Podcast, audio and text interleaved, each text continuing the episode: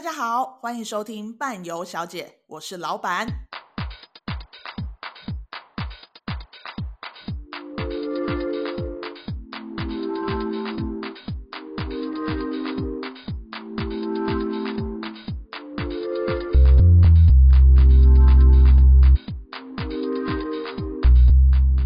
欢迎大家来到伴游小姐，我是领队小姐，我是老板。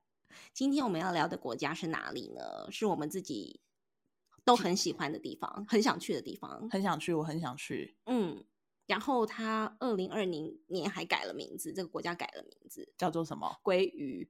鲑鱼？没有，刚好是不是那一年？鲑鱼之乱？鲑鱼之乱是谁？我只知道韩国鱼之乱。鲑鱼之乱就是大家都去改名，为了吃鲑鱼的这件事情啊！对对对对对，二零二零好像是好像是二零二零，所以那一那一年这个国家也跟上我们的鲑鱼之乱，它改名了。OK，从荷兰改名叫 Netherlands，Netherlands。对，OK，所以我们今天要讲这个国家。对，而且今天主 key 是你，为什么？因为今天是我的好朋友，我终于有朋友。这两次都是领队小姐的朋友哦。我们要告诉大家，就是我们也有别的朋友。对，我的好朋友，我们欢迎今天的来宾 Ariel。Ariel，Ariel，嗨嗨，好激动，会有点活力啊！哎，很没有活力吗？对对对，我的朋友都应该没什么活力。对，讲话很平静。对对对。没有，只是讲话比较平静而已。本人很有活力。我们是期待可以赶快看到你本人啦，但是在看到本人之前，我们要先赶快录这一集荷兰，因为哦，不能说荷兰，刚有说在讲荷兰要长嘴，对对对，要讲的是尼德兰，所以今天我们就是特地请 Ariel 来跟我们分享尼德兰，因为通常大家听到这个国家都会想到什么？领队小姐，你会想到什么？大麻？对，通常都想红灯区，应该是郁金香吧，Ariel。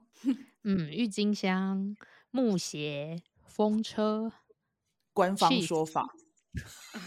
对，哎、欸，真的很官方哎、欸。要 mark 重点的是红灯区跟大麻。那我们讲到荷兰呢，通常我们就是在访问所有领队的时候，第一个问题一定都会问，就是为什么要去荷兰？荷兰到底哪里吸引人？荷兰又称尼德兰嘛，正名为尼德兰。我又讲，sorry，我掌嘴。可以可以，去尼德兰，通常大家会想到说那里的 cheese 很好吃，然后风车拍起来很漂亮。嗯、再来就是红灯区咯，之前大家吵得沸沸扬扬的红灯区的议题，有吗？之前有吵吗？算算有吧，就是到底台湾要不要开设一个这样子的一个特许行业的一个哦，好像有一段时间了，嗯、对不对、嗯？那个时候好像有在讲这件事情。对啊，万华那边嘛、啊，嗯，没错。哦，对啊，然后再来就是因为他们的大麻让蛮多人就是算是有一个吸引力吧。毕竟台湾是没有办法抽大麻嘛，他们、嗯、他们，然后前一阵子也有一块很大的大麻地就被被被查到，然后 就被抓起来了嘛。有上新闻，你知道吗？有有有，就是本来还要选这个，是不是很关心大麻的新闻？也没有啦，就是被禁止的事情总是会特别想要尝试哦，是不是？你说的没错，你自己喜不喜欢去荷兰？我自己是蛮喜欢的，因为其 实荷兰，嗯，它有蛮多的这个历史背景，然后造就它现在的这些生活方式啊、文化啊，我觉得还到那里觉得还蛮舒服的。那你可以简单跟我们讲一下，就是它的历史背景吗？多简单，啊、超简单，好，拜托。嗯，因为其实尼德兰这个国家，它是在十七世纪的时候才独立的。那独立过后呢，它又遇到了当时的这个哦，靠，要我在讲什么？这个要留。我明明我明明要讲的很生活化，然后突然间又开始上起历史课来。对不起，我重新。各位听众朋友们，就是我们那个领队虽然在团上啊，拿起麦克风就跟大家侃侃而谈，但录 podcast 的时候还是会紧张，所以大家要就是体恤一下，好不好？好，来，我们再给 Ariel 一次机会，开始。OK。那大家如果去过尼德兰，就应该会知道，它是一个属于比较平坦的地势的一个国家。嗯、所以呢，他们当初为什么会有木鞋，还有风车，也是因为他们的地理环境。那他们的人口大概有一千七百五十万人，但是他们有一半以上的人口啊，是居住在比海平面还低的土地。那大家会想说：“天哪，这样怎么住？难道他们大家都是潜水高手吗？”没有啦，因为呢，他们利用风车的这个原理，把他们的这个水排干。那先建起了一个水坝，还有堤防，然后再把中间的这一些水排掉。所以风车一开始是为了要与海争地才盖的，不是为了要漂亮。哦、对，那盖这个风车呢，从十三世纪就开始有了。所以大家想到说，现在有很多工业化、自动化这些设备啊，其实最早呢是在荷兰这里，它可以替我们人类提供动力。嗯，那荷兰的地势也很平坦，所以那里的自行车很有名，大家都会去。呃，也不是大家都会去啊，是大家应该都有听过。他们那里的人民呢，很擅长骑自行车，也很喜欢使用这个交通工具。哦、对，没错，就是因为他们地势很平坦，嗯、所以又没有什么山，风呢就可以吹得很大。所以这风车很快就可以很普及，除了可以把水排干呐，也可以拿来裁切木材，或是把一些谷物给磨磨成比较小、比较碎，可以进而加工啊等等的。所以这是他们风车非常重要的一个，自古以来到现在又发展成观光，所以算是一个非常重要的一个国宝吧。对啊。那每个五月的第二个星期六是他们的风车节。那在荷兰，你要维护一个风车，你要让它会转动，所以呢，要花蛮多钱的。所以这些会转的风车真的是国宝。你想，十三世纪就开始，一直很久了耶。对，有一些真的是非常老。对，所以它是风车节的时候才会动，还是平常我们去的时候就会动了？平常我们去的时候，你会 发现有一些是有会转动的，也有一些是它，因为它的扇叶是可以把它固定的，把它绑住的。那有一些固定呢，是因为它其实已经不会转，它可能坏掉了。然后再来是因为它如果在转的话，它等于是一台机器有在运作嘛，那可能会有一些消耗，它可能就把它停下来。对，因为有进到这个风车里面内部去参观，你就会发现它的那个风车在转动的时候可以带动里面。对，可以想象一下，哦、或者上 YouTube 查一下。对，所以我们是一般会会进去风车里面参观的吗？嗯，像如果大家有机会到尼德兰，有一个行程里面会到小孩提房，那它里面呢就会有一个风车是可以走进去参观的。它可以有一会有一些介绍，有一些图片，对啊，那到了那边也可以跟大家介绍比较详细一点点关于这个风车的部分。嗯嗯嗯，哦，都去过的，他都不记得耶，谁都不记得？对啊，因为你去 醉翁之意不在酒啊，是不是？对，呼了嘛才去。木鞋也是以前，因为他们那里的地都是沼泽地嘛。那为什么要穿木鞋？就是木鞋呢，它可以隔绝外面的湿气，哦、然后里面呢，还在家里穿，或者在户外穿也可以。嗯、对，然后里面再塞那个稻草，以前呐就塞稻草，嗯、然后再把自己的脚放进去，这样子。那那个木鞋湿气不要这么重。对，因为你在工作的时候，你会踩在外面嘛，比方说那个地都是。没有抽的很干呐、啊，沼泽地那种，嗯、你可以想象就是下雨天你要去外面的那种感觉。嗯、那你如果是穿一，对对对，你如果穿一般的鞋子，是不是一下就湿掉了？对、嗯、对，所以他们用这个木鞋。然后现在的话，也有人提倡可以在家里穿木鞋啦，因为他是说你穿木鞋的时候，你的脚趾必须往上勾，然后就会带动到你脚背，嗯、然后呢，你的这个小腿也会萎缩，对，或者是说你脚底也会按摩，对，或是给这种发育的青少年。但是他就不能是住在大楼哎、欸，如果大楼对楼下会抗议，或者家里要铺地毯，对啊。但是木孓就是也算是他们的国宝，对不对？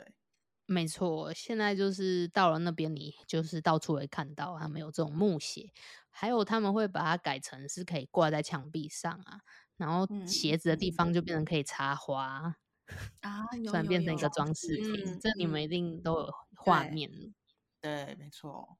那刚刚讲到还有 cheese 嘛？cheese 的话，你们喜欢喝牛奶吗？我不喜欢，我很喜欢，很喜欢。那你知道就是乳牛啊，是不是黑白相间的那个芬氏菲士兰乳牛？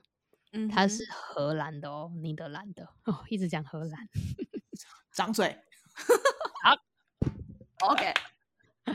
好，对，它是菲士兰，没错，菲士兰，它是品牌，对不对？它是一个牛吧？它是一种品种吧？哦，其实它是荷兰尼德兰的一个地方，然后这里的牛就被称为是菲士兰乳牛，然后它是历史非常悠久、很古老的品种之一。嗯，对啊，然后后来被美国引进做改良，那也是现在饲养品种。最就是饲养最多的品种，因为它的生产效率很好。哦、嗯，原来是它的奶就是做 的很快，对对对，它的奶量奶量很足。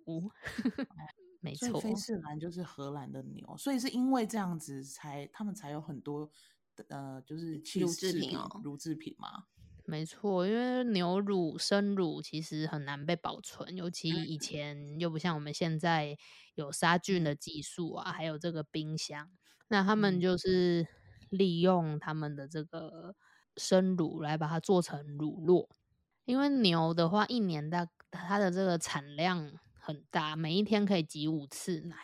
那他们把挤出来的这个奶呢，再加了一些凝乳剂啊等等的。然后呢，去让它发酵，还有加酵素。嗯嗯、那以前的话，最早的这个 cheese 的由来，是因为过去这个马背上的民族，他们把牛乳或羊乳放在这个小牛或小羊的那个胃胃里面，嗯嗯、对，然后边骑就带着它，到了那里就变成酸有点凝固，也不是 酸臭，应该说是这是一个发酵的一个过程吧。嗯嗯嗯。嗯对啊，那一般正统做这个 cheese 的方式，它是会把这个 cheese 加了凝乳剂，还有酵素，然后它会搅拌，搅拌之后会把太稀的水倒掉，嗯嗯，嗯。也可以把它给牛羊，让牛羊来喝，就是自己喝自己的奶，就是稀释完之后，这些比较稀释的水就拿去喂这些牛羊。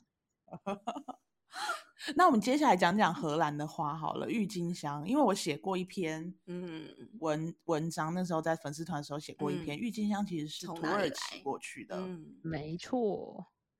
然后尼德兰就把它变成是他自己的，但是他我觉 得尼德兰他们真的是生活智慧王哎、欸，从你说的风车，然后木屐鞋，嗯、然后 cheese，然后红灯区跟大麻，他们真的很懂生活哎、欸。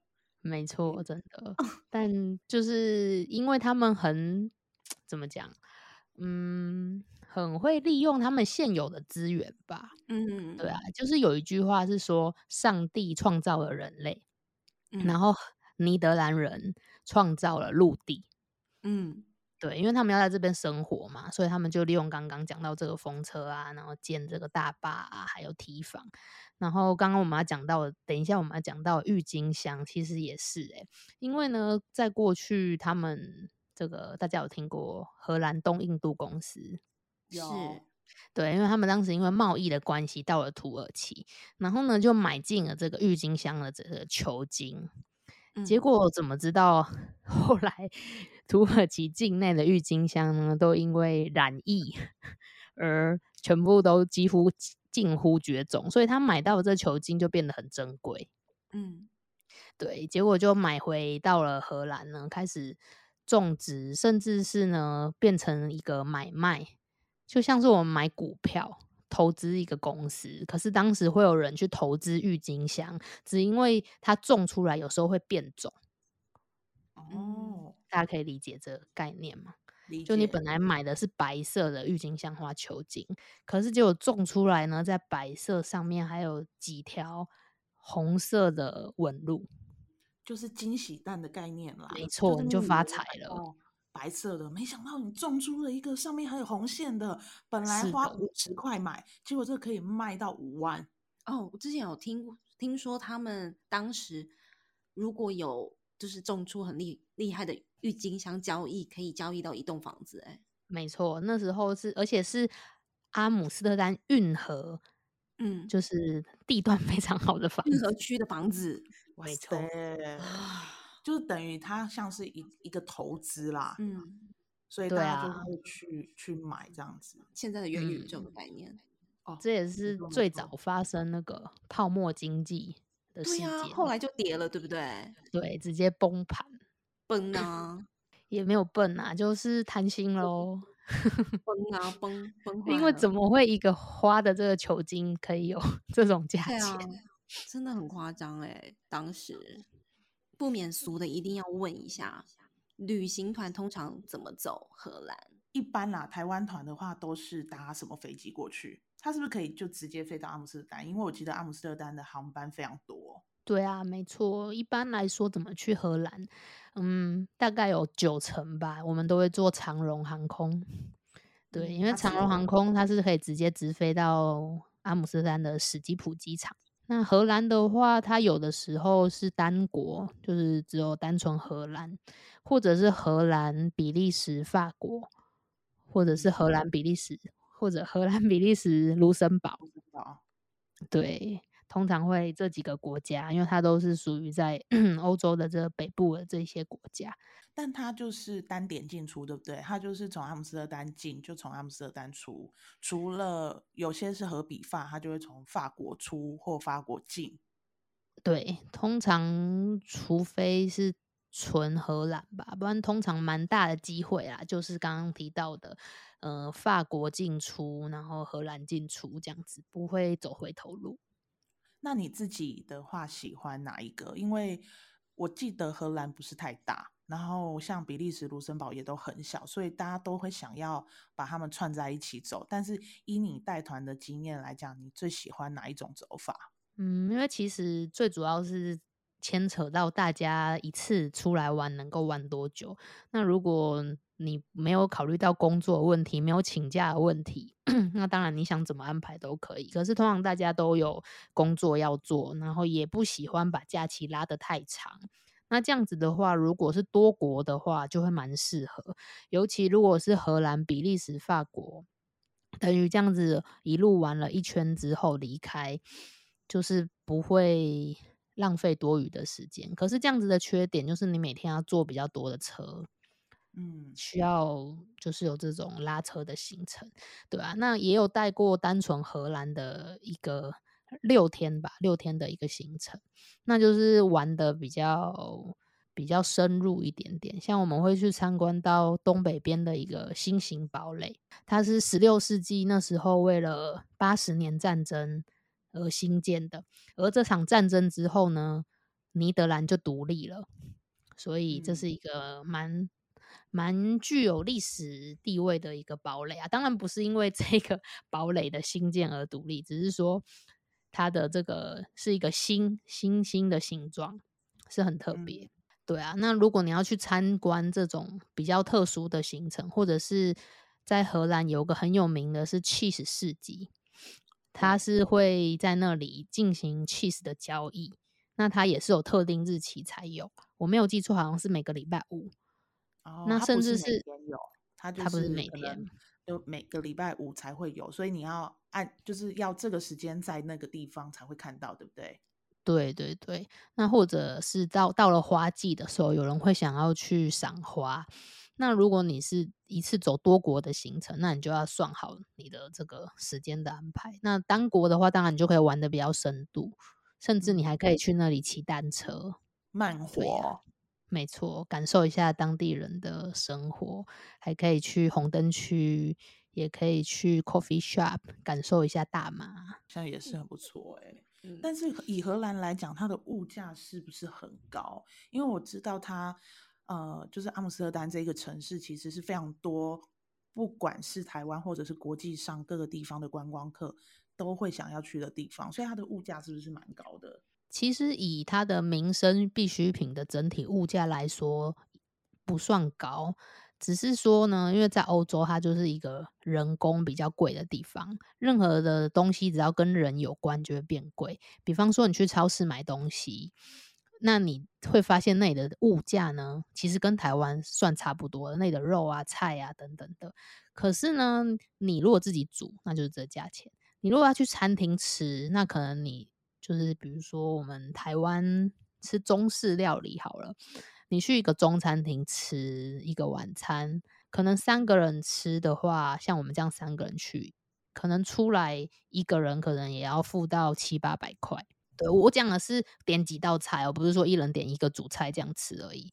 对，嗯、就是他那边的物价，如果说你跟我们台湾比的话，是还 OK。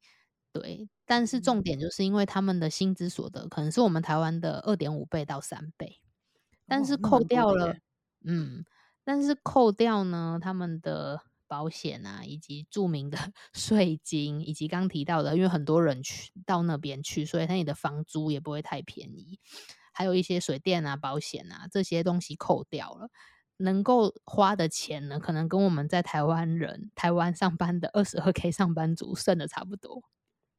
所以等于说，他们虽然赚得多，但是他们要付出去的成本相对的也很多。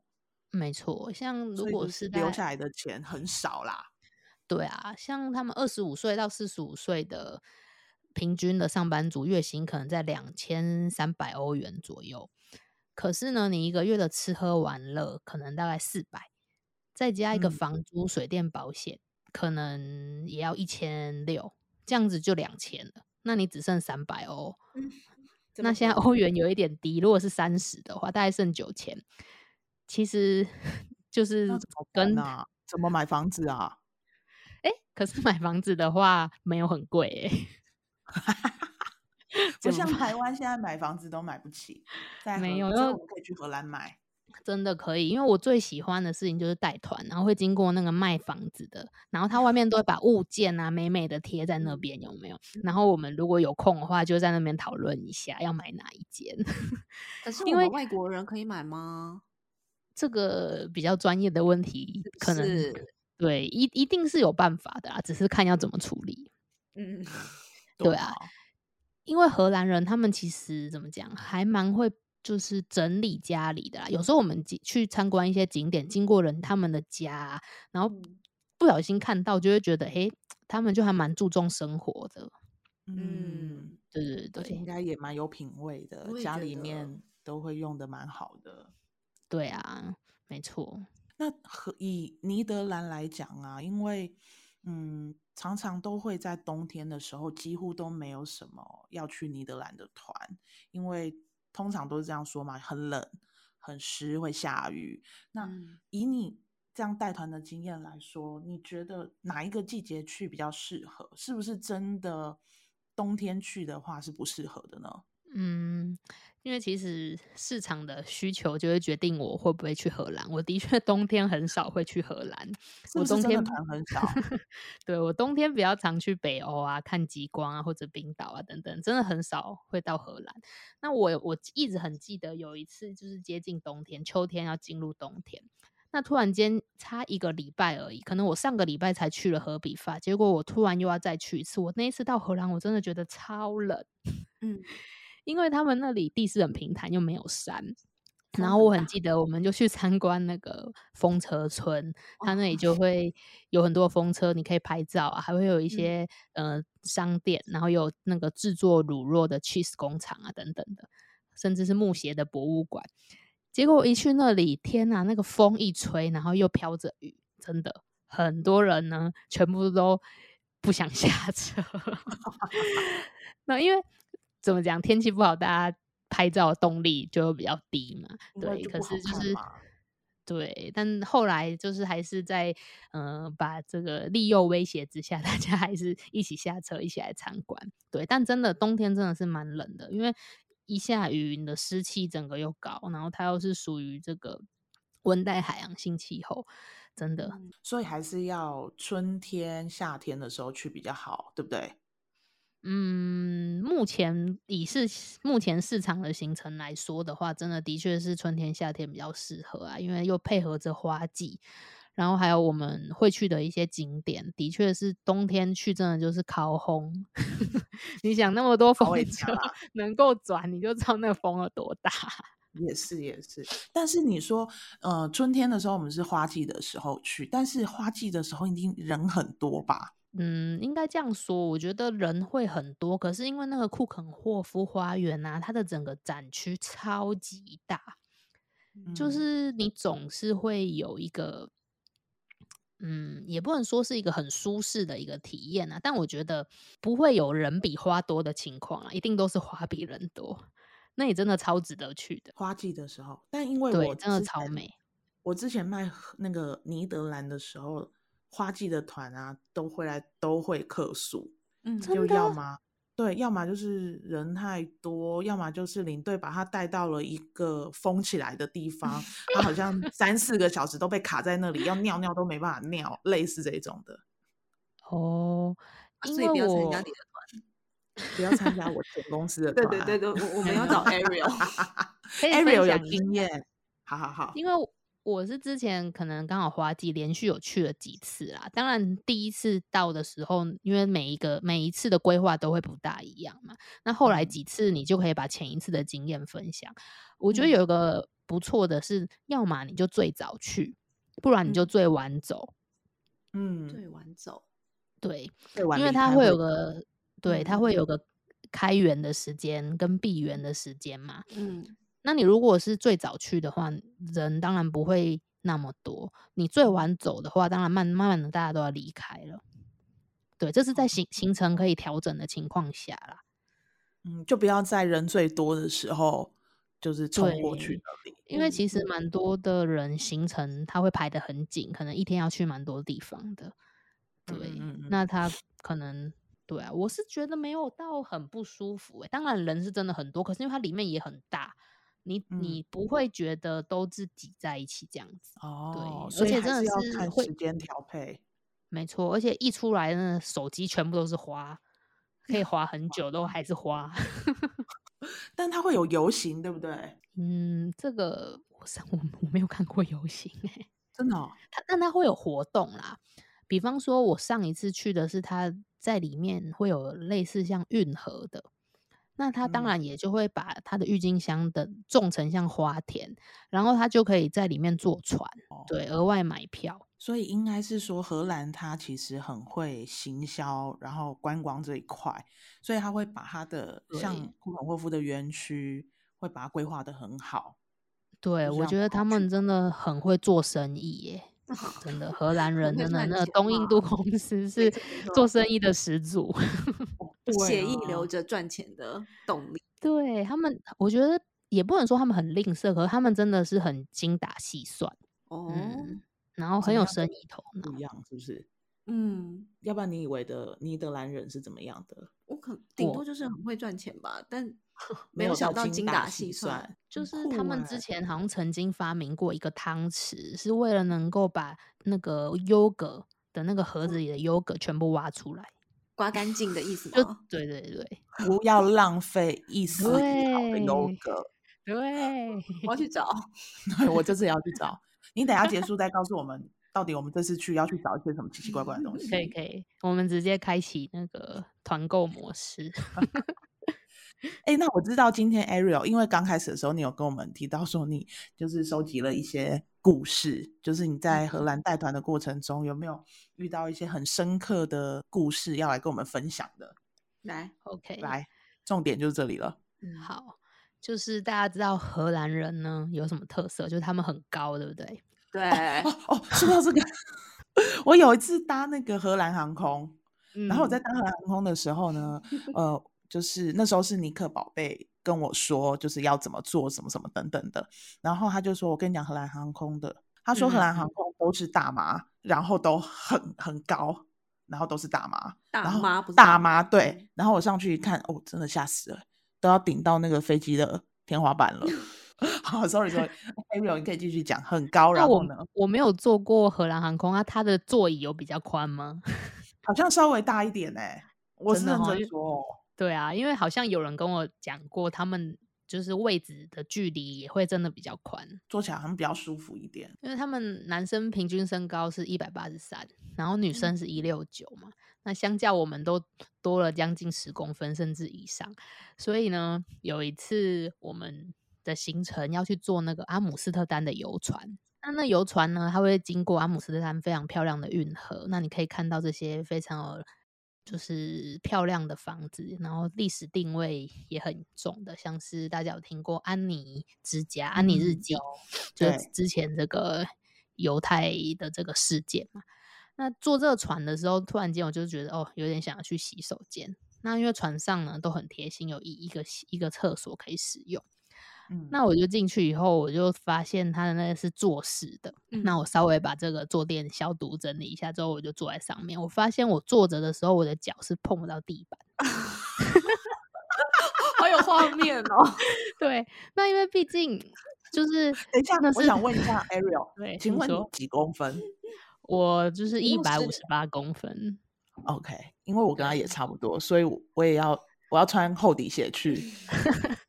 对，那因为这是比较扯，真的整个在晃。那其他的，比方说你去机场啊，或是饭店，你可能会就是稍微可能有一点点垫脚尖，不至于是整个有一点悬空这样。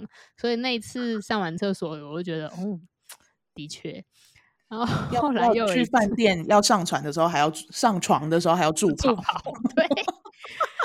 后来有一次我们去住一个饭店，那个饭店。就是比较不是那种国际连锁的，它是有点类似像庄园，就是外面还有花花草草啊，很漂亮的那种。嗯、结果呢，我就要去洗澡，我一进浴室我就笑出来，因为我在洗手的时候我照不到镜子，我看到镜子只看到我的头顶，没有脸。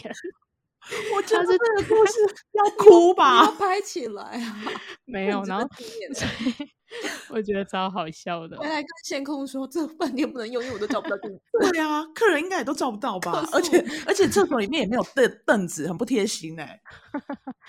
没有，有可能对啊，就觉得觉得特别好笑。然后最近看到那个戴姿颖，戴姿颖好像去荷兰比赛还是什么的吧，他就有讲到相关的。我就觉得嗯很有趣，所以真的是他们，我是坐荷兰航空，我没有进去。然后我那时候看到，我真的是觉得有点吓一跳，就是哇，真的是名不虚传呢。荷兰航空就抬要抬头看看着他们这样子，然后觉得很有安全感，因为他们就一把把你的登机箱就拿起来，不是把你，是不是把我把我的登机箱拿起来放上去，所以真的到。尼德兰当地也会有这样子的困扰，所以我们也要做一些心理准备，是不是？因为我们即将要去尼德兰。对啊，可能就是要提醒一下会有这样的事情，因为其实也不是太不便利啊。就是我自己是觉得蛮好笑的。你说找不到镜子这个，好，对啊，但但我不知道男生如果要上小便斗会不会有什么困扰啊？也要垫脚尖，可能要问一下男生，或者是把它挂在那里。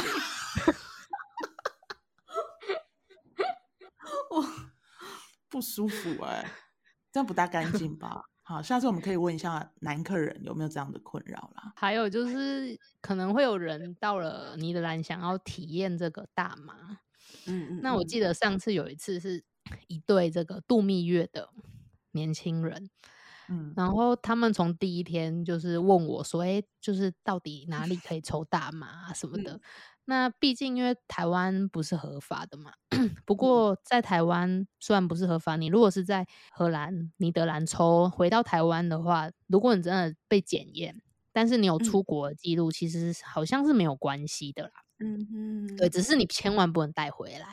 嗯，对，所以还是稍微跟他分享了一下这里的大麻的文化啊什么的。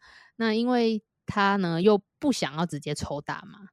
那他们那边有这种做成蛋糕的，嗯嗯，就是或者是有做成什么魔幻香蘑菇啊等等的，那他就想说，那我要买一个蛋糕的来试看看好了。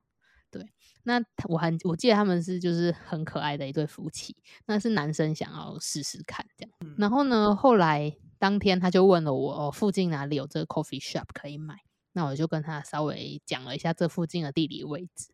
那因为那天是自自理晚餐，所以呢有比较充裕的自由活动时间。那隔天要集合了时候，早上我就看到他们两个就是 看起来有点精神不好，就是有点。就是懒懒的这样子，我就稍微了解一下。哎，对对对，我就问说，哎、欸，那你们昨天后来有找到吗？那怎么样？这样子 看起来找到。这时候，这时候女生就跟我说：“哦，天哪，你自己问他。”然后男生就很委屈的说：“哦，他后来有买到啊，结果他吃了以后，他就一直哭，然后后来他就觉得肚子很不舒服，然后后来他就吐，吐了一个晚上。”哦。就是吃香菇吗？他是吃蛋糕，就是有点像 brownie 那种。嗯、对，嗯、就是其实每个人对于大麻的反应呢是不一样的。嗯，没错。然后大麻又分很多种，所以不是说每一个人，比如说通常大家会希望得到的效果可能是很嗨啊，或者会有什么对，或者会有什么奇幻的体验。对，因为大家会看一些电视影集嘛，嗯、会有这些想法。嗯对，但其实真的每一个人不一样，像有的人吃了蛋糕，他根本一点反应也没有。嗯，对，对，所以我就觉得印象很深刻。他们本来想要得到一个，就是可能本来想要笑，开心的体验，哭，对，然后整晚都没睡好。对，本来想说吃，就是吃了这个蛋糕之后，两个人就是可以开心一下啊，或就生 个荷兰宝宝啊，嗯、就没想到老公一直在哭。因为脑土他体质不太好哎、欸，可能就是太重了，会不会？有，因为我或者配方不一样，朋友也是第一次使用都吓坏了，因为也是不舒服，昏死啊，嗯、然后吐。对，但是我们就是还是呼吁大家啦，嗯，就是我们尽量就不要这样子了，好不好？然后也不能带回来，我们要注意自己的身体。如果你平常是没有在抽烟的人，嗯、就尽量少量多餐。那那一根 可以这样吗？可以抽很久哎、欸，少量多餐，慢慢服用，千万不要吸一口，嗯、觉得没什么感觉就吸很大口。对，后面的晚餐真的真的就会哭。没有，我就是觉得很开心，我就我很感谢我的体质是很好的。你现在是自己爆料自己是不是？怎么样？他们 那还有还有什么吗？你是几乎就是客人去到那里，是不是都会觉得很开心？你你你是说因为大麻的部分很开心，还是？哎，你有带过年纪比较大的去吗？就是现在还有年纪比较大的人会想去尼德兰吗？也是会啊，也是会啊。因为其实他们会想要去红灯区或者想要尝试吗？哦，说到红灯区，就是他们都会蛮想要去看看的啦。嗯，对啊。那因为老实说，也不大有人说，那我们可不可以在这里就是？通常我们会有一点自由活动时间，可是因为大家通常都是带着另一半，嗯，那以台湾的社会风气来说，很少人会真的去，或者也没有人跟我说他有去。那在阿姆斯特丹的红灯区的话，之前呢、啊、是如果你要在那边，因为他他们不是很喜欢像我们旅游团的形式，是一群人一起过去，然后在那里拍照，然后就走了，他们会觉得有点不舒服。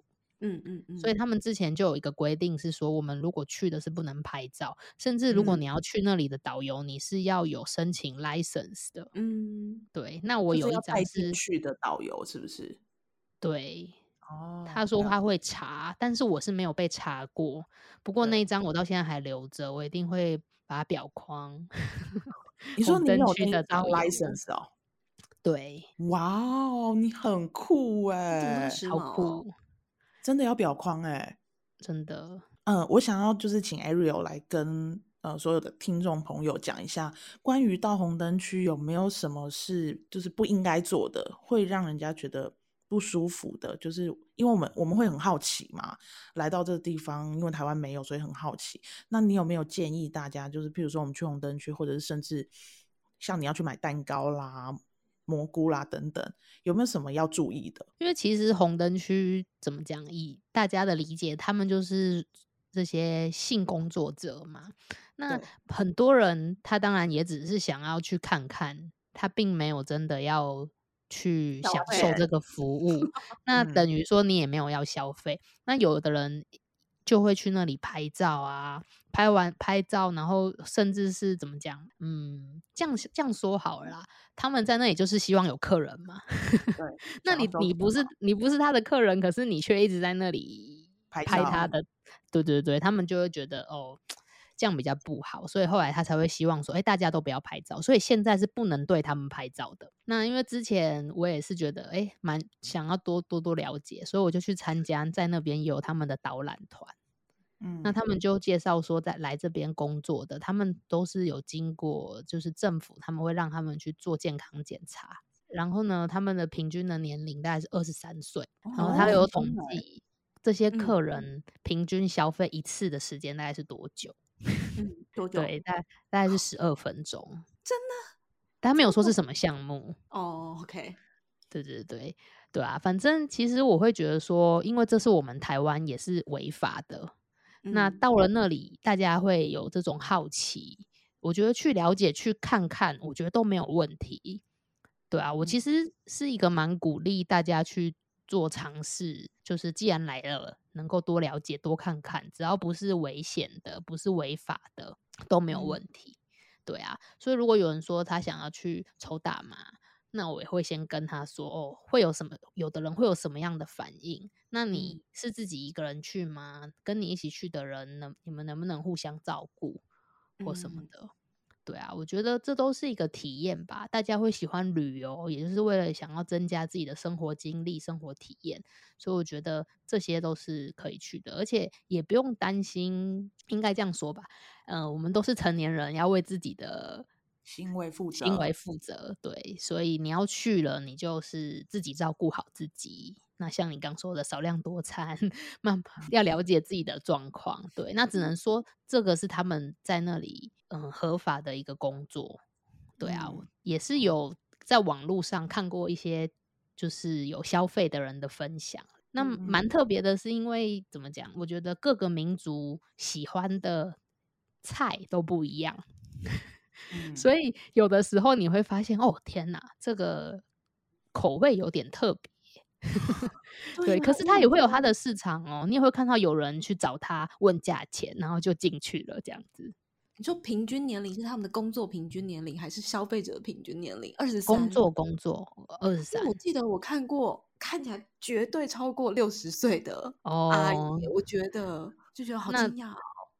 对啊，那就真的是不知道了，因为他各有所好 真的真的。所以我觉得应该是说，就是大家到了。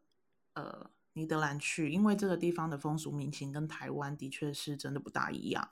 那我们到了这个地方，就是应该要尊重，不管是当地的法规也好，或者是我们要去尊重里面的这些工作的人，然后再来就是要保护自己，为自己的行为负责。嗯，我们都是大人了，没错，不要像个大人大龄巨婴一样。那最后有 Ariel，你还有没有什么话想要对大家说？故事讲完了吗？哦，其实还有超多故事诶，但我真的怕会分太多集。我想要先 提醒一下，因为就是如果大家真的有机会到尼德兰啊，一定要非常注意地上啊，他会画那个自行车道。嗯，那你千万不要踩到那上面。会怎么样？会被撞？因为呢，他们的也很有可能，因为他们那里的人呢，骑着自行车超快。你想，他们那么高，他踩一下，那轮子都不知道转几圈了。然后 他们真的会骑得很快，因为他们真的都觉得那个地方就是自行车道。嗯嗯嗯，那有的时候对，那有的时候我们没有那个观念或者忘记了，不小心走在那里，那他真的也不是故意要撞你，真的也有人不小心被撞到过。嗯嗯嗯嗯嗯，对，因为他真的也来不及停下来，所以一定要注意他们的这个自行车道。哦，好哦。好，我们会听 Ariel 的话。去了尼德兰之后，我们一定会小心。然后刚刚讲的这些少量多餐，我们也都会照着做。一定会。对。那今天真的非常感谢 Ariel 来跟我们分享尼德兰，虽然也还有很多故事啦，但我想我们未来还会有很多机会可以再请到 Ariel 来跟我们分享。尤其接下来他就是要去开始国境开了，要开始带团了，我们也再请他来跟我们分享疫情后到底团体旅游有没有什么不一样。没问题，好吗，Ariel？Yeah 太开心了，谢谢你们。好啊，你要再多练一下麦克风啦哈，语速快一点。没有没有，天生讲话慢，没有要偷时间。好的好的好的，那我们今天就到这边喽，大家拜拜。大家用一点五倍速听，谢谢啦，拜拜。拜拜。